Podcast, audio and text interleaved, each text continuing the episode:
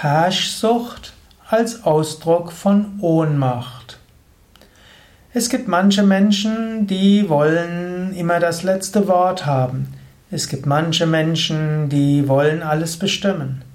Vielleicht kennst du auch einen solchen Vorgesetzten. Der will immer alles bestimmen und er lässt dich nicht zu Wort kommen und der übergibt dir keine Verantwortung.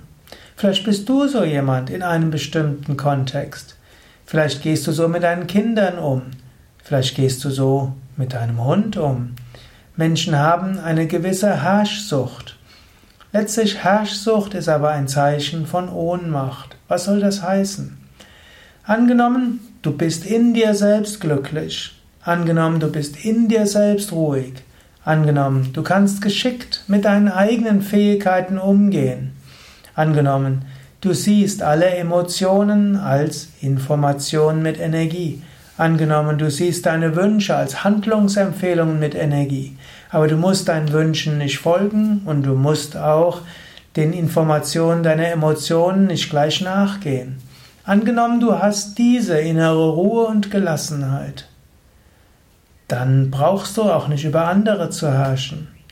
Die meisten Menschen, die eine Herrschsucht haben, wollen etwas kompensieren, nämlich die innere Ohnmacht. Sie können eben ihren Geist nicht beherrschen. Sie können ihre Wünsche nicht beherrschen. Sie sind vielleicht, wenn sie ruhig wären, irgendwo in Verzweiflung. Deshalb Menschen, die Herrschsucht haben, verdienen bis zum gewissen Grad Mitgefühl. Höchstwahrscheinlich fühlen sie sich innerlich ohnmächtig. Und dieses Gefühl der inneren Ohnmacht überkompensieren sie mit Herrschsucht.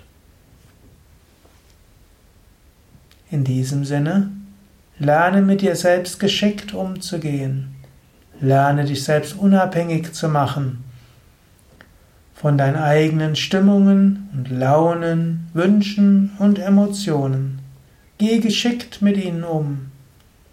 Dann brauchst du auch nicht Herrschsucht zu haben.